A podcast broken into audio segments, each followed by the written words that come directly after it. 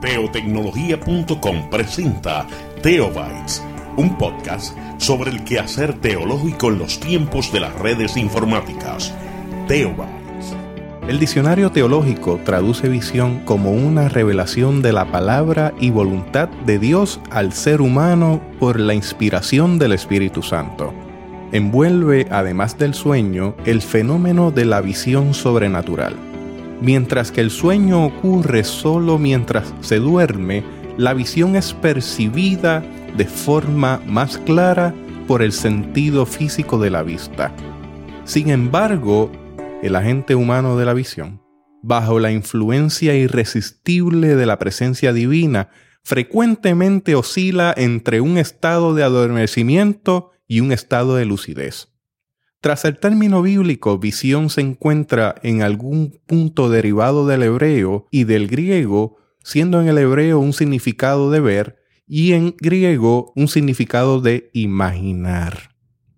Basado en la naturaleza de la visión como un instrumento de comunicación divina, este fenómeno es asociado con un despertar espiritual de la iglesia ¿Cuál es la visión para la iglesia de camino al 2020? Hoy en Teobytes.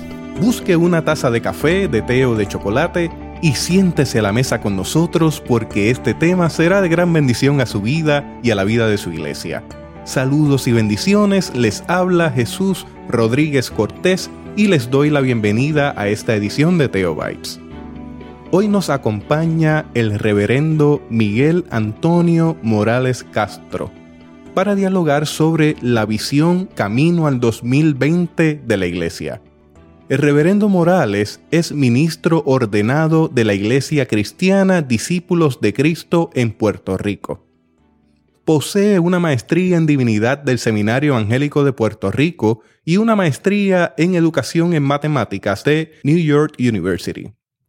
Ha sido pastor de varias iglesias en Puerto Rico. Ha servido en comités y juntas de la iglesia en Puerto Rico y en los Estados Unidos. Actualmente es pastor general de nuestra iglesia. Tiene dos hijos, Michelenit y Miguel Antonio. Vive en Bayamón, Puerto Rico, junto a su esposa Norma. El reverendo Morales fue mi primer pastor y siempre le estaré profundamente agradecido al Señor por el impacto de Él con mi familia y conmigo. Y yo quisiera contarle una historia breve. Yo crecí en un hogar donde imperaba el alcoholismo y tuve una niñez y una adolescencia muy dura con un padre que bebía todos los días. Aquel hombre amoroso se tornaba en un hombre violento. Un día lo vi llegar con la peor borrachera que haya tenido en su vida. Muy alcoholizado. Destilaba alcohol por sus poros. Y luego de haber hecho todas las cosas que él acostumbraba a hacer bajo estado de embriaguez, se fue a dormir. Mientras dormía, él tuvo una visión. En esa visión el colchón lo apretaba al punto de perder el aire. Y una voz le decía, si no dejas de beber, vas a morir y no vas a tener salvación. Mañana en la mañana levántate y ve a donde Francis, tu amigo, porque él te va a hablar de mí. Mi padre se levantó embriagado, incrédulo, se montó en su vehículo, fue a casa de Francis y para su sorpresa, Francis estaba sentado en el balcón de su casa esperándolo. Y Francis le dijo, Jesús te estaba esperando, quiero hablarte, porque tú estás como yo estuve hace muchos años. Allí Francis le presentó el plan de salvación, y él aceptó a Jesucristo como Señor y Salvador. Y ocurrió un milagro. En el momento en que Francis quitó su mano de encima de él, no quedaba rastro de alcohol ni de olor a cigarrillo en su cuerpo y estaba lúcido. y su visión cambió. Ahí comenzó a asistir a la iglesia cristiana Discípulos de Cristo en el barrio Espinosa de Dorado, donde era pastor el reverendo Morales.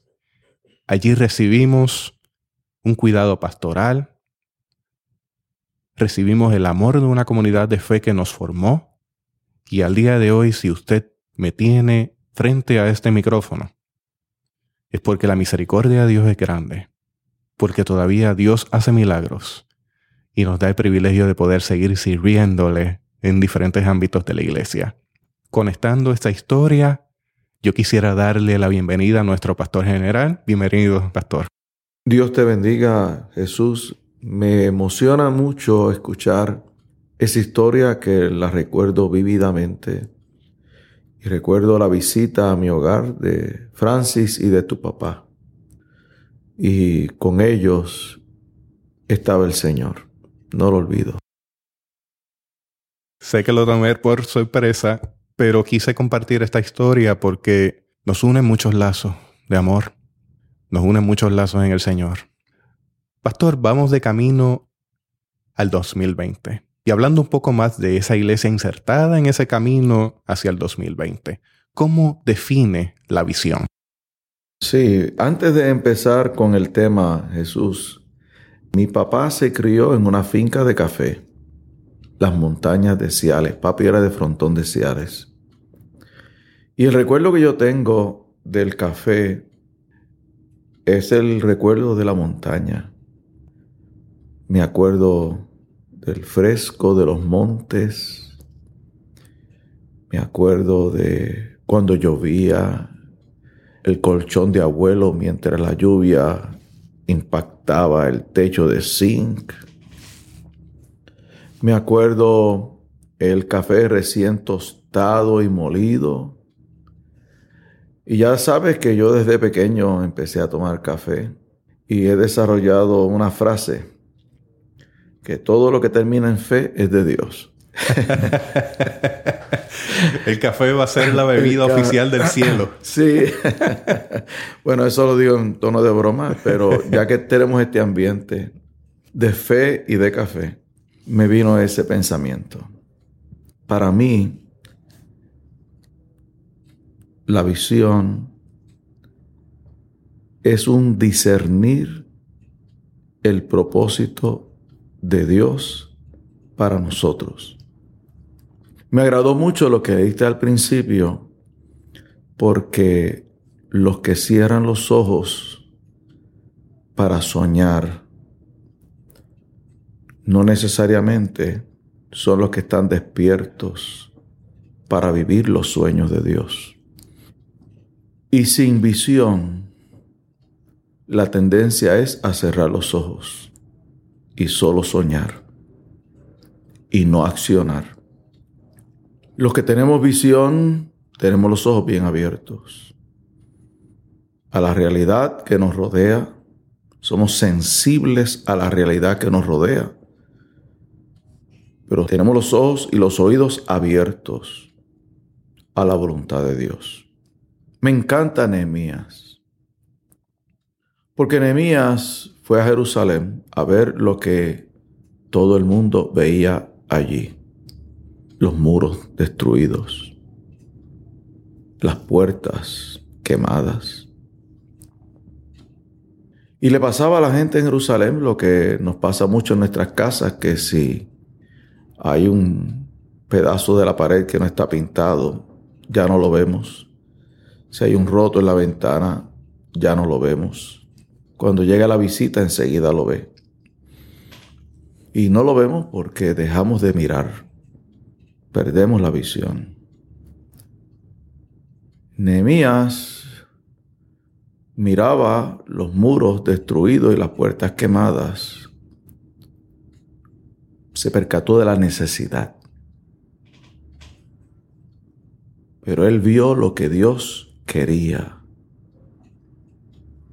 una ciudad protegida, una ciudad que inspirara la paz, una ciudad con seguridad, con prosperidad, con futuro.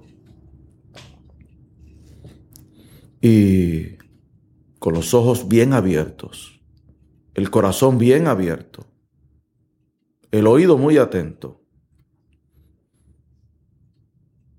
pudo discernir lo que Dios quería para Jerusalén. Y una iglesia con visión es una iglesia que mira los muros caídos. Si son la criminalidad, si el muro caído es el abuso a la niñez, la crisis en la familia o la crisis fiscal,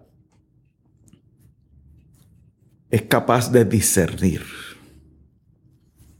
Más allá de lo que los ojos ven, que es importante, lo que Dios quiere que se haga para que su buena voluntad se cumpla. Para que una iglesia disierna esa voluntad, pues debe entrar en unos procesos de discernimiento. No solo el pastor o los líderes, toda la iglesia tiene que participar. Hace poco alguien entró en una controversia conmigo porque que si es la visión del pastor general o si es la visión del pastor en la iglesia local o si es la visión de los hermanos. Y yo les digo, mira, yo tengo dos ojos en la cara y es bueno que los tenga los dos abiertos porque eso le da profundidad a mi visión y tan es válida la perspectiva pastoral como la perspectiva de cada miembro de la congregación. Y todos y todas debemos participar en ese discernimiento para que sea una visión compartida,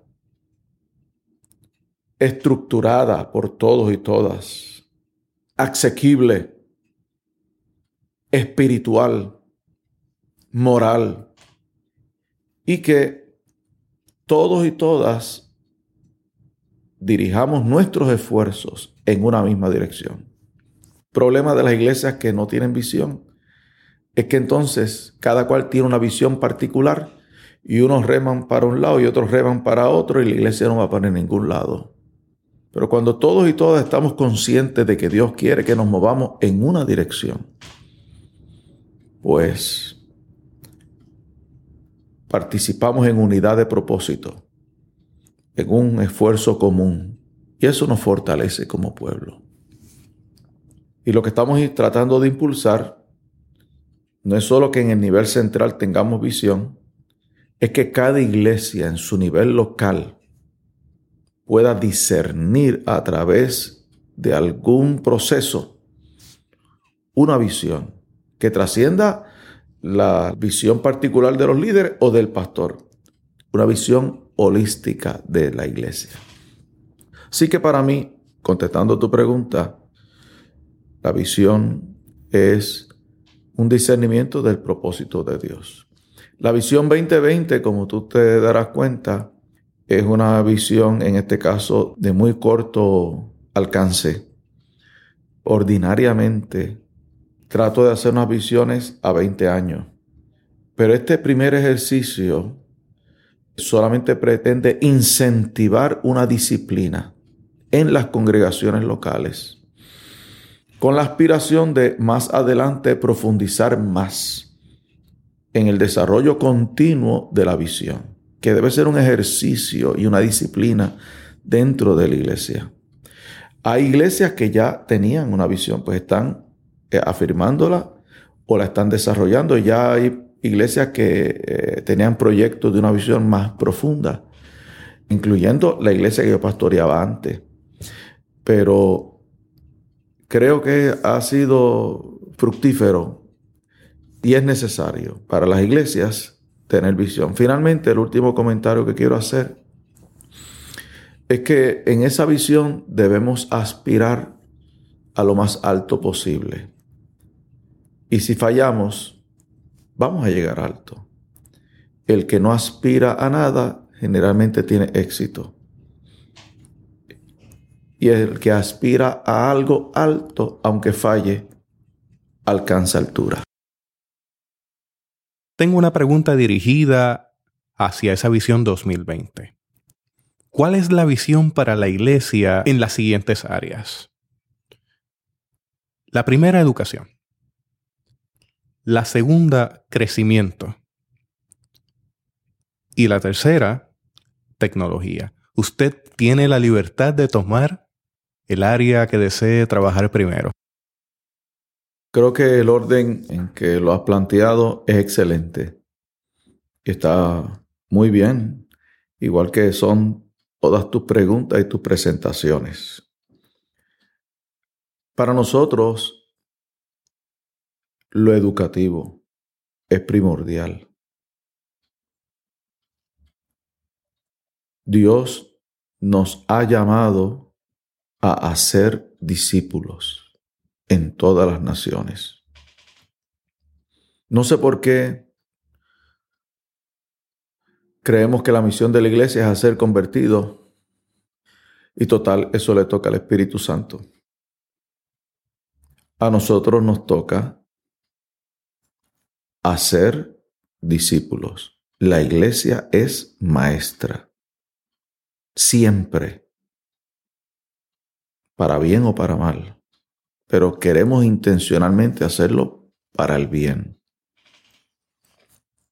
Y yo veo este esfuerzo, Jesús, de educar como una empresa que tiene que tomar en serio al sujeto de ese programa, y yo lo divido en tres, al ser humano de carne y hueso. En segundo lugar, al ser espiritual creado a la imagen de Dios.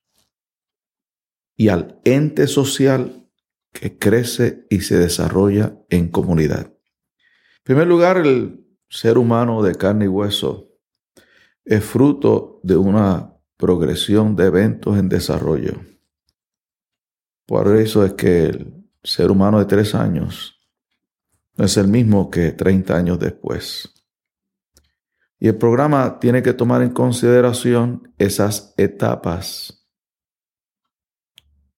Todo programa educativo tiene que tomar al educando donde está. Hay que hacer ese esfuerzo de llegar a donde está, tomarlo de la mano y conducirlo, disipularlo al lugar donde Dios quiere que lo llevemos. El ser espiritual se nutre del pan de vida, que es la palabra de Dios. El tema de este año es inspírate en la palabra de Dios. Es palabra de verdad que engendra vida, liberta y da poder. La sana doctrina no es asunto de memorización nada más, es aplicación práctica en la vida. Y nosotros, los discípulos de Cristo, nos hemos caracterizado por ser pragmáticos. Somos empíricos y pragmáticos. Ese pragmatismo empírico es el motor de nuestra espiritualidad, aunque parezca contradictorio. Así somos los discípulos de Cristo. El ente social tiene necesidad de aprecio, aceptación, sentido de pertenencia, seguridad, confianza. Todos estos asuntos tienen que ser tomados en consideración, surgen de la experiencia del amor y el perdón de Dios y son reflejos de una sana convivencia social, porque a fin de cuentas somos hermanos y hermanas somos familia. Tengo unas metas particulares del Ministerio de Educación Cristiana. El fruto, y así es que yo lo mido, va a ser una persona, número uno, seria, responsable, buen ciudadano, cumplidor de sus compromisos. De nada vale que sepa mucha Biblia y no pague sus deudas. Dos, cariñoso miembro de la familia de Dios. Reconciliado con sus pares. Y muchas personas se creen que Educación cristiana es asunto de memorización de textos bíblicos y está ahí, pero no. Hay que producir un ser humano cariñoso. Tres, tiene que ser entendido y comprometido con las verdades eternas reveladas en la Sagrada Escritura. Tiene que ser Biblia. Pero cuatro, diestro en las competencias propias de su ministerio. El programa de educación cristiana al cual yo aspiro prepara ministros. Cinco, comprometido con los principios de la iglesia cristiana discípulo de Cristo en Puerto Rico. Conoce la historia de los discípulos de Cristo y está comprometido con nuestra forma de ser. Seis, fiel mayordomo de sus bienes y talentos. Y séptimo, persona de profundas convicciones espirituales y de oración. Ese es el ser humano al cual yo aspiro que nuestro programa educativo produzca. Creo además en la democratización del conocimiento. Hubo un tiempo en que hablar de átomos y moléculas era un asunto de universidad. Hoy en día, cualquier niño y niña de una escuela elemental, primer grado a veces, sabe lo que es un átomo, una molécula. Sabe la diferencia entre una estrella y un planeta. Y antes no era así. Pero a alguien se le ocurrió que un pueblo educado es un pueblo que tiene un poder. Y es cierto, yo no aspiro a un poder político. Yo aspiro a un poder espiritual capaz de influenciar la sociedad en la cual vivimos y convivimos. Y yo creo que nosotros en la Iglesia Cristiana Discípulos de Cristo en Puerto Rico podemos no solo enseñar la Biblia como tradicionalmente se ha enseñado, podemos enseñar los métodos históricos críticos, en nuestras escuelas bíblicas. Podemos y debemos enseñar historia de la iglesia, teología, sectas modernas y sanidad interior como parte del programa ordinario de escuelas bíblicas. Y es una aspiración que yo tengo. Y creo que es asequible. Y no debemos tenerle miedo al conocimiento. Debemos tenerle miedo a la ignorancia. Pienso que el Espíritu Santo nos está guiando a esto también. El deseo de Dios es que conozcamos más. Dios resiste el conocimiento. Dios no tolera la ignorancia. Así que yo aspiro a una educación cristiana y es la visión que yo tengo más profunda. Quisiera revisar, y se está haciendo, la manera en que nosotros tratamos a nuestros niños y niñas en la escuela bíblica. Vamos a proveer, con el favor de Dios, un material apologético a nuestra juventud. Y vamos a discutir temas muy serios que hemos ignorado por años y que los enviamos a la sociedad, a la universidad, con sus pares que no conocen a Dios, sin haber discutido temas que podemos discutir porque hay respuesta a sus inquietudes. Pues lo vamos a atender y lo vamos a atender valiéndonos, como usted hace también, querido hermano, de los métodos que Dios ha puesto a nuestro alcance, métodos tecnológicos para ilustrar verdades eternas. Yo creo que es parte de las herramientas de comunicación que Dios nos ha dado a nosotros. Así que esa sería sucintamente algunas cosas de nuestra visión educativa. Tenemos ante nuestra consideración una iglesia a la cual aspiramos que crezca. ¿Cómo ve la visión en cuanto al crecimiento de la iglesia? Y esto matiza con una realidad que estamos experimentando como pueblo. Hay gente que se está yendo, una iglesia pastor de la cual yo me preocupo mucho porque predico frecuentemente en nuestros altares y he comenzado a ver un aumento de población de tercera edad y una disminución de la generación milenial. Entonces, ante ese desafío, ¿cómo es la visión? Muchas gracias por esa excelente pregunta. Tengo varias reacciones. Es cierto que el año 2015 nos encontró con menos habitantes que el 2014 y el inicio del 2016 tuvimos el primer impago en nuestra historia y un éxodo, una emigración muy grande, como nunca antes en la historia. Hay menos población y hay menos población de niños ya se cruzó esa línea de nacimientos y muertes y ahora es negativa. Por eso es que tú estás viendo menos estudiantes de escuela elemental, más escuelas elementales cerradas y evidentemente en el futuro habrán más escuelas intermedias cerradas y ya habrán más escuelas superiores cerradas y ya las universidades en Puerto Rico se están preparando para esa realidad. No obstante, hay otra realidad. Todos los días hay tapones. Hay filas en los bancos. Y Plaza de la América está llena. Gente hay. Gente hay. Y son gente que necesitan a Cristo como nunca antes en nuestra historia.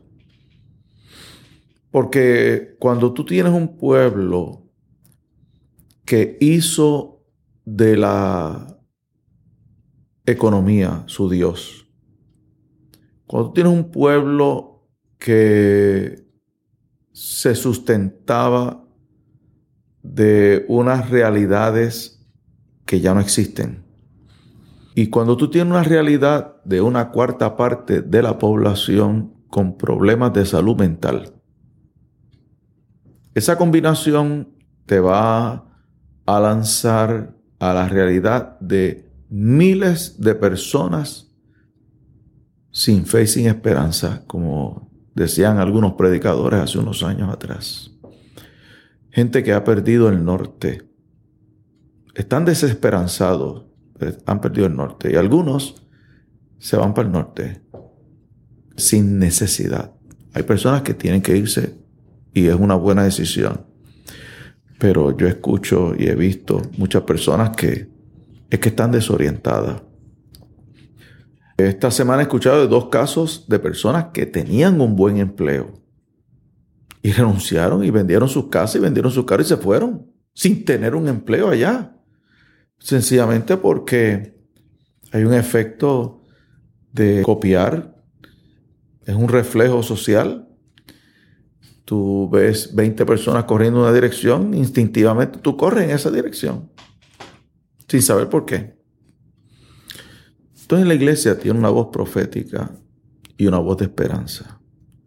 Y yo veo en esto una oportunidad como sucedió en los años 30, que ante la gran crisis económica nuestra iglesia creció produjo los signos más bellos, los testimonios más impactantes. Dios se valió de un momento difícil para darnos un bello avivamiento.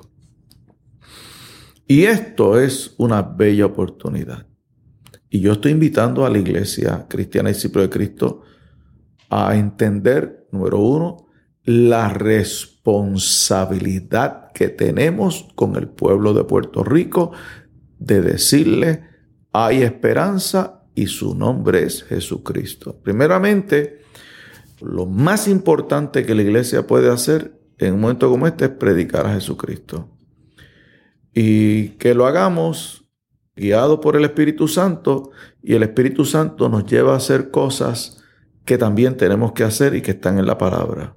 Alimentar al que tiene hambre, vestir al que está desnudo, visitar al enfermo, al que está preso, sanar las heridas del prójimo. Tenemos vino y aceite. El Evangelio tiene vino y aceite para sanar las heridas, coger la gente herida al hombro y llevarlas al mesón. Todo eso es parte de predicar el Evangelio. Cuando el Evangelio se predica, cosas maravillosas ocurren. Y yo creo que es un tiempo para que la iglesia abra los ojos, despierte, tenga visión, mire con esperanza la situación, vea lo que Dios quiere hacer con Puerto Rico en el mañana. Y sí hay que trabajar, sí hay que reconstruir muros, sí hay que volver a construir puertas, sí hay que levantarse. Eso no nos va a caer del cielo. Del cielo nos mandó Dios a nosotros para construir estas cosas. Y en parte de ese reto le he dicho, mira, la gente hay que abrirle los ojos. ¿Se fue alguien de tu iglesia? ¿Se murió alguien de tu iglesia? Busca tres. Por cada uno que se va, busca tres. Eso es lo que estoy eh, esperando. Y yo he hecho una proyección y en esa proyección eh, no es como alguien eh, una vez dijo que se va a multiplicar por tres. No, haz la proyección correcta. Si en total se van 100, pues yo voy a buscar 300. Y como se fueron 100, son 200. O sea, haz la matemática y de esos 200, después de 5 años, quizás queden 100. Y esa es la idea. La idea es no decrecer. Y hasta donde podamos crecer en membresía, pero ese es el propósito, es crecer en fe y esperanza para el pueblo de Puerto Rico. Porque yo he visto que cuando alguien llega a la iglesia, generalmente, perdona eh, eh, esta expresión, llegan esbaratados. Llegan esbaratados. Con, eso significa que llegan con hambre, sin recursos, con hogares rotos, disfuncionales, con mil problemas de la vida. Y es un trabajo. Hay que enrollarse las mangas.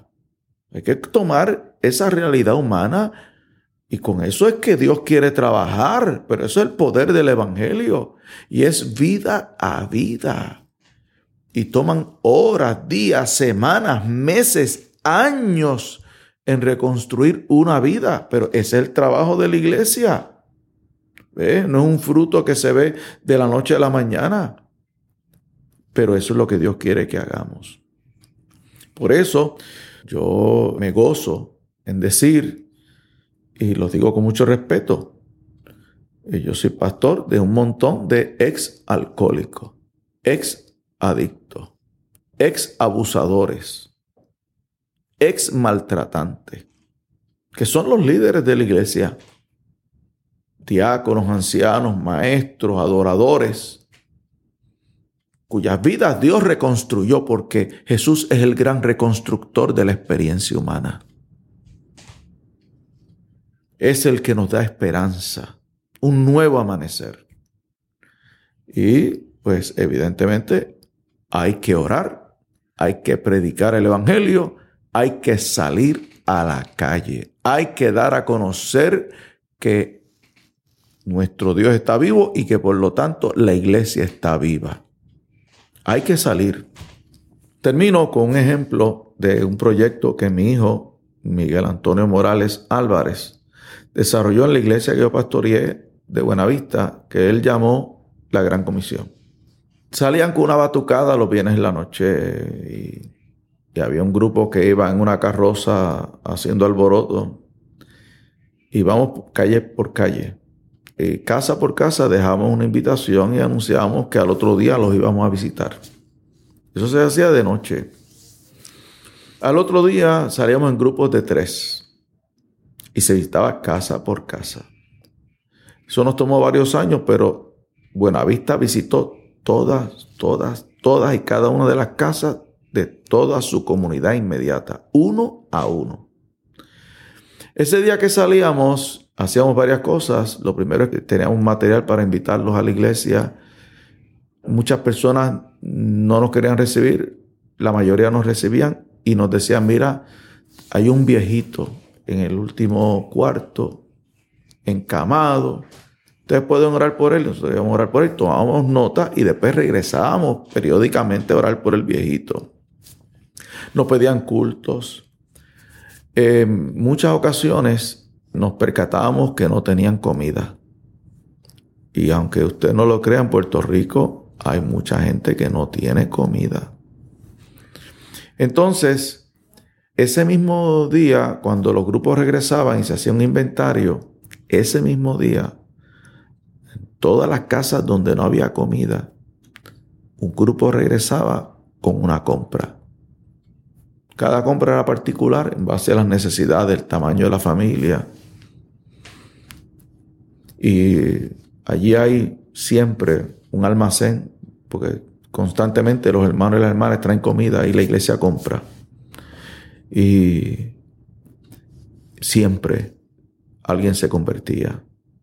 Y siempre nos visitaban. Y la iglesia seguía creciendo. Muchas personas sencillamente se enteraban de que esa era la iglesia cristiana discípulo de Cristo. Que no lo sabían.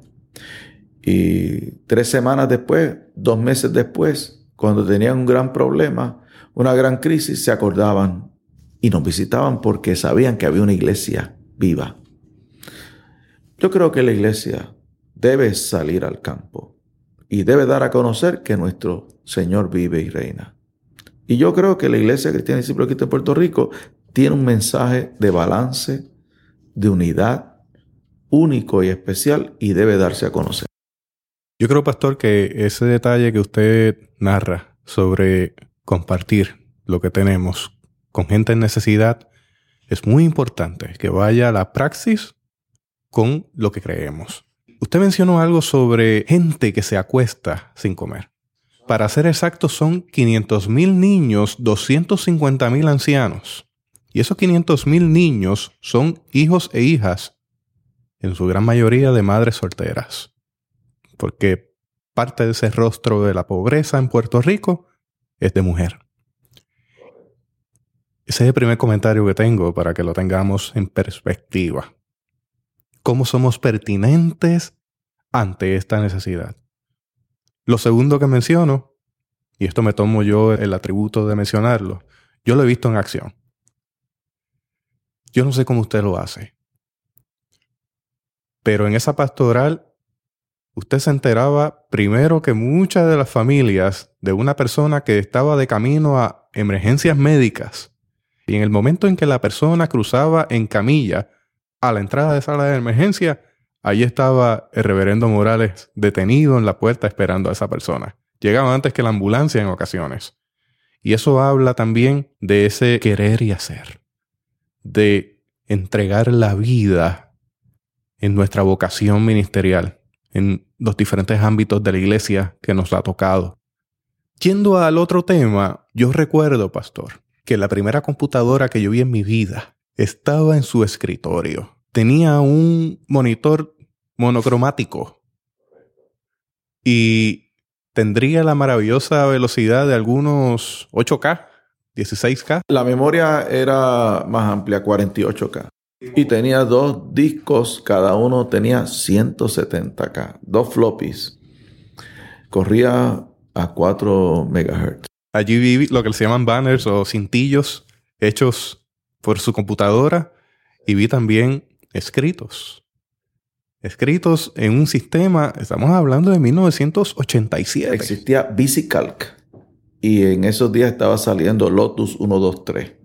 el sistema operativo era CPM de Digital Research. Mira, algo que yo nunca compré fue un disco duro, que yo soñaba con ese disco duro. Yo no sé cuántas libras pesaba. Era un disco duro que medía la caja por fuera como un pie y medio por un pie y medio y como por 6 pulgadas de alto.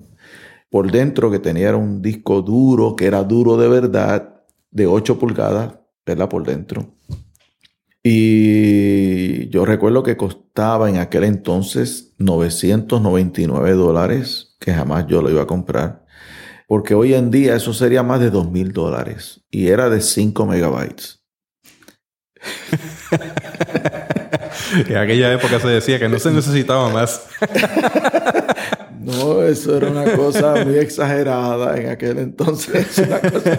Pero yo soñaba con eso, con algún día tener un disco duro de 5 megabytes. Megabytes, 5 megabytes. Adicional a eso, en los instrumentos de la iglesia, la primera batería eléctrica que yo he visto en mi vida, la fue a comprar usted con Frank Rivera. De acuerdo. Tama. De la marca Tama, todos los tambores eran electrónicos. en esa época de los ochentas. Eso era algo novel. Sí, algo novel. ¿Y qué quiero decir con esto? El reverendo Morales, a través de los años, siempre he visto que es un vanguardista tecnológico. Él ha entendido claramente que si bien es cierto que los medios de información masiva tienen unas manifestaciones de poderes, que son los poderes de este mundo, también ha entendido que puede haber una manifestación de un poder subalterno, el poder del Espíritu Santo. Así que, pastor, ¿cómo visualiza esta iglesia inmersa en un mundo digitalizado? De aquí al 2020 y probablemente tengamos que hablar hasta el 2030, que es la expectativa ya que se habla a nivel tecnológico. Fíjate, déjame insertar algo que no va al punto de lo que estás diciendo y va al punto de lo que estás diciendo. Jesús decía que cuando Él viniera en su reino, unas personas iban a estar durmiendo y otras personas iban a estar trabajando. Ahora que sabemos que el mundo es redondo, pues lo percibimos de una manera muy distinta a como se escuchaba antes. De igual manera, una persona digital como tú, tecnológica como tú, lee que todo ojo le verá. Y tiene otra connotación, porque ahora vemos otras posibilidades de esa realidad. Para mí es real, o sea, todo lo que dice la Biblia yo lo creo. Para nosotros los adelantos tecnológicos son una sorpresa, para Dios no. Para Dios no. Dios siempre lo supo. Y hubo un tiempo que lo llamamos oscuro. Yo lo llamo triste. En que la iglesia le cogió miedo al conocimiento y trató de evitar que la gente conociese y avanzara. Y nos debemos avergonzar de eso. Hoy en día la iglesia ha entendido mejor. Para Dios nada de esto es sorpresa. Y si Dios nos ha provisto estas herramientas, es nuestra responsabilidad usarla. La fe viene por el oír, el oír de la palabra de Dios. ¿Cómo comunicar el mensaje de la palabra? ¿Cómo acercar al ser humano a Dios? cómo podemos usar estos instrumentos para hermanarnos, ser familia, o como tú utilizas para crecer, nutrirnos mutuamente. Pero pues yo pienso que son instrumentos que Dios quiere y puede usar. Así que eh, debemos discernir Debemos tener visión. Debemos abrir los ojos y ver lo que Dios quiere que nosotros veamos. No podemos cerrar los ojos. Las visiones de Dios son con los ojos abiertos y con el corazón abierto. Pienso que las cosas que tienen éxito en la iglesia son las cosas que contestan verdaderas necesidades. Los programas que se hacen para llenar un espacio lo que hacen es aburrir y cansar a la gente. Pero cuando tú llenas un vacío, cuando tú suples una necesidad, eso tiene un éxito. Y lo que hay que hacer es parear la necesidad con el instrumento. Y eso requiere visión y un esfuerzo de discernir. Y es lo que estamos tratando de hacer aquí.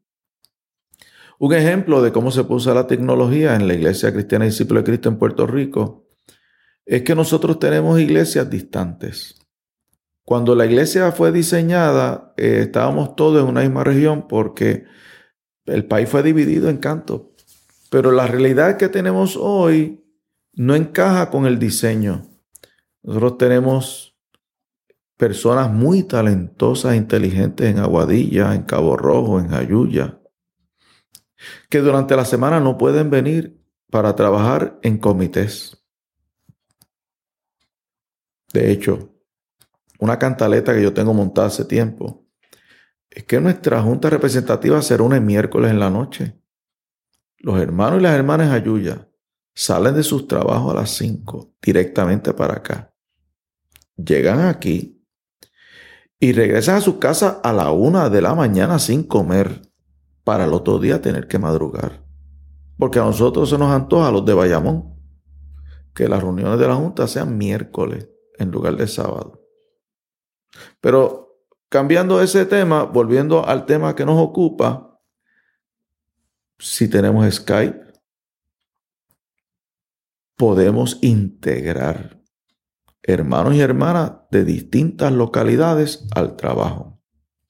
Teniendo una riqueza educativa como ha desarrollado la Iglesia Cristiana Discípula de Cristo en Puerto Rico, que tenemos tantos recursos, y cuando hablo de recursos es material y gente. Nosotros tenemos un caudal inmenso de personas que tienen mucho que compartir.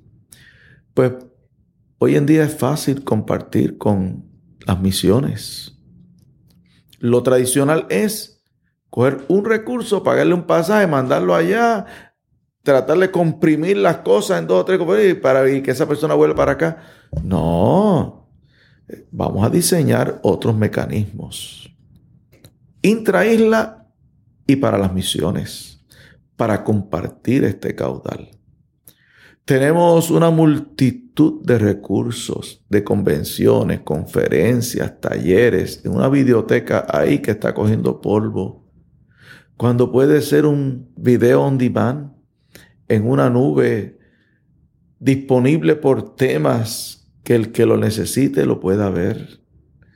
Las posibilidades, Jesús, y la responsabilidad es inmensa. Yo deseo digitalizar todos los acuerdos y todas las disposiciones de esta iglesia para que podamos hacer un search y no estar repitiendo cosas que ya han sido resueltas y para que nuestras investigaciones sean más eficientes. No puedo resumir, es mucho el material, pero la tecnología puede ser un instrumento de gran bendición y utilidad para la Iglesia Cristiana y Discípulo de Cristo Puerto Rico. Y ya sabes que estamos desarrollando una página que esperamos sea muy acertada y por lo tanto muy vista por todos los miembros de nuestra iglesia todos los días. Porque comunique, porque una, porque sirva bien el interés de la iglesia y de los hermanos y las hermanas de nuestra iglesia. Y nuestra comunidad de fe tendrá la oportunidad de escuchar a nuestro pastor general más a menudo, ¿no? Ay, eso es una, eso es una cosa que yo he dicho porque yo estoy acostumbrado a pastorear hablándole a la gente y extraño mucho eso. Creo que un pastor debe dirigirse a la gente más de, como lo hago ahora, una vez al año. este medio y, los que están disponibles, pues le pueden dar esa facilidad de que, aunque no esté físicamente en un altar, sí puede su espíritu extenderse a través del instrumento tecnológico para llegar a lugares insospechados y ver que allí el Señor continuará haciendo la obra. Amén. A pesar de.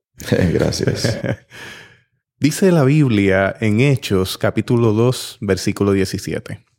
Y en los postreros días, dice Dios, derramaré mi espíritu sobre toda carne y vuestros hijos y vuestras hijas profetizarán. Vuestros jóvenes verán visiones y vuestros ancianos soñarán sueños. Pastor, yo quisiera que compartiera unas palabras finales a modo de cierre desde una perspectiva pastoral a un pueblo que le escucha. A mí me gustaría que incluyera en el cierre también esa palabra de desafío profético, enfatizarla y enfatizar la esperanza para la iglesia. Ciertamente el deseo de Dios es que su pueblo tenga visión. Y en esa visión carismática, porque viene del Espíritu, se integran las generaciones. Y hay algo para toda carne, hombre, mujer, anciano, niño, joven.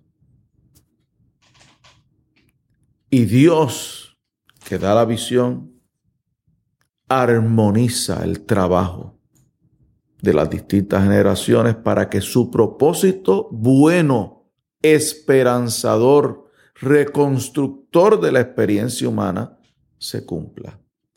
Un pueblo sin visión perece.